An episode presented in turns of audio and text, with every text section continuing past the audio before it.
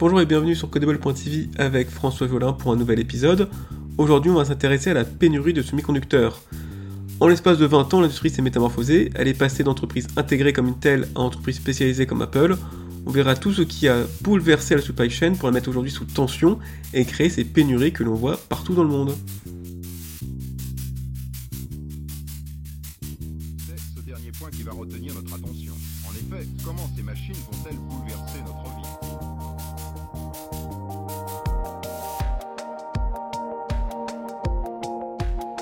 Depuis maintenant 2-3 ans, le monde traverse une pénurie de semi-conducteurs touchant le secteur de l'automobile, de l'informatique et bien d'autres.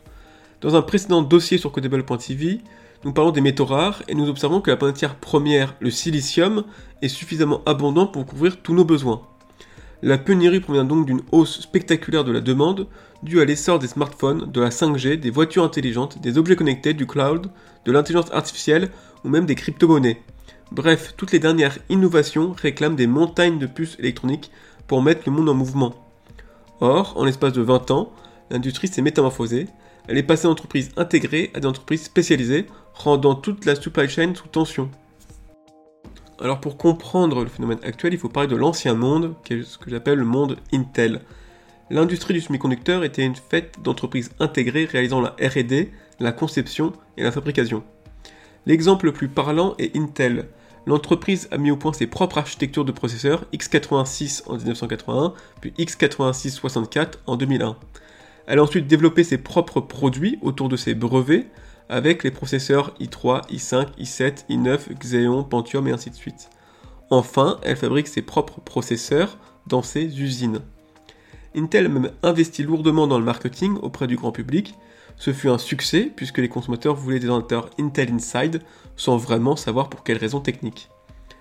Intel a même imposé son rythme au secteur par la loi de Moore, dictée par son ancien fondateur Gordon Moore, qui dit que les performances doublent tous les 6 mois. En liant son marketing à sa capacité d'innovation, Intel a entraîné le consommateur dans une quête de meilleure finesse de gravure, 45 nanomètres en 2008, 32 nanomètres en 2010, 22 en 2012, 14 en 2016, meilleure mémoire vive également, DDR1 en 2000, DDR2 en 2004, DDR3 en 2007, DDR4 en 2012, meilleur Wi-Fi, Wi-Fi de type A en 99, de type B en 2000, de type G en 2003, de type N en 2006, de type AC en 2014, de type AX en 2021. Pareil pour l'USB, USB 1 en 96, USB 2 en 2000, USB 3 en 2008 et USB 4 en 2017. Bref, Intel a vraiment marqué le marché de l'informatique encore aujourd'hui en entraînant le marché et le consommateur dans une course à toujours plus de performance, toujours plus de nouveautés, toujours plus de finesse de gravure, toujours plus d'efficacité. Et ce jusqu'à ce que ça se retourne contre lui. Place maintenant au nouveau monde, caractérisé par ARM, TSMC et Apple. Le modèle tout intégré d'Intel a su évoluer au fur et à mesure avec les ordinateurs jusqu'à dominer complètement le secteur. Mais les processeurs Intel étaient trop énergivores pour le marché naissant des smartphones. Ce vide crée un appel d'air et la montée de deux futurs poids lourds, ARM et TSMC. Chacun est spécialisé dans le domaine. ARM est une entreprise anglaise qui recherche et développe des technologies liées aux processeurs basse consommation. En soi, elle ne conçoit ni produit, ni aucun composant. Elle vend ses connaissances, son expertise et ses brevets autour de son architecture. Ses clients tels Apple, Samsung ou NXP vont concevoir leurs processeurs sur mesure et rapidement en piochant dans le catalogue de brevets d'ARM. Une fois le composant conçu, il part dans les usines de TSMC. TSMC est une entreprise taïwanaise qui ne conçoit aucun composant, elle fabrique ceux des autres. La séparation RD, conception et fabrication a permis une itération ultra rapide, devançant en quelques années Intel. Non content de distancier Intel sur le mobile, le nouveau monde montra sa supériorité sur les ordinateurs avec notamment le trio ARM, Apple, TSMC. En se focalisant uniquement sur la conception, Apple est arrivé à maîtriser ses propres processeurs en quelques années. D'abord réservé aux iPhones et à l'iPad, Apple a apporté le coup de grâce en retirant Intel de ses Mac au profit de ses processeurs maison Apple Silicium M1. Le plus ironique reste la communication d'Apple reprenant les règles d'Intel contre lui. La puce M1 dépasserait les processeurs Intel en termes de puissance, d'autonomie, de finesse de gravure ou de mémoire vive. Les conséquences d'un tel modèle. Pendant longtemps, on ne voyait que, des, les bienfaits. Investissement partagé entre plusieurs acteurs, innovation plus rapide, coûts en baisse et une plus grande concurrence. Ou presque.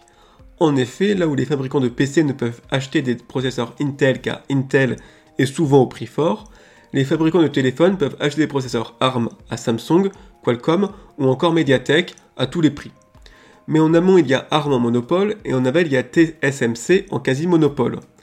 Dans les deux cas, ces monopoles attirent la convoitise politique.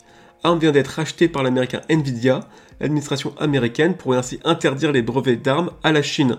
Xiaomi ou Huawei s'en retrouveraient gravement touchés pour leurs futurs produits, déjà fortement impactés par l'interdiction d'Android de Google. De même, si une interdiction de TSMC viendrait de l'interdire de travailler pour la Chine, alors que l'entreprise dispose de processus de fabrication et d'usines uniques au monde. De plus, TSMC fait figure de goulot d'étranglement de la supply chain mondiale, il n'est pas seul, un petit cartel de fabricants tient la production de composants high-tech comme les processeurs, les batteries, les écrans, les SSD ou la mémoire vive. La demande a bondi, mais les moyens de production ne sont pas flexibles et nécessitent des milliards de dollars pour suivre la cadence. Par exemple, avant une ampoule Philips se fabriquait dans l'usine Philips. Maintenant, une ampoule Philips a besoin de TSMC quand elle est connectée. Avant, les trottinettes se fabriquaient dans une usine de trottinettes. Maintenant, les trottinettes électriques dépendent de TSMC. Avant, les compteurs de vitesse Peugeot nécessitaient moteur, un petit moteur et une aiguille. Maintenant, ils ont besoin d'un écran produit en Chine.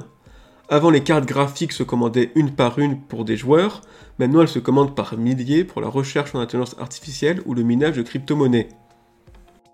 En conclusion, la pénurie actuelle est un décalage entre le volume de production et la hausse de la demande.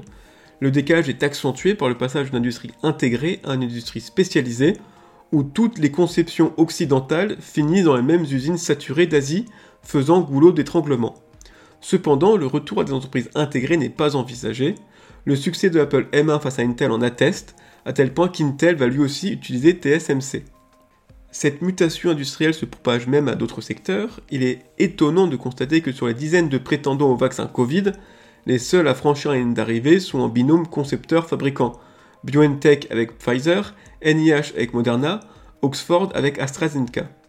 Reste à se rappeler les paroles de Staline, on mesure la résistance d'une chaîne à son maillon le plus faible, et ainsi éviter les monopoles dans la supply chain. Voilà, c'est tout pour aujourd'hui pour cet épisode un peu plus long que d'habitude. Euh, j'espère que vous a plu et j'espère vous retrouver très bientôt pour un nouvel épisode sur codable.tv. A très bientôt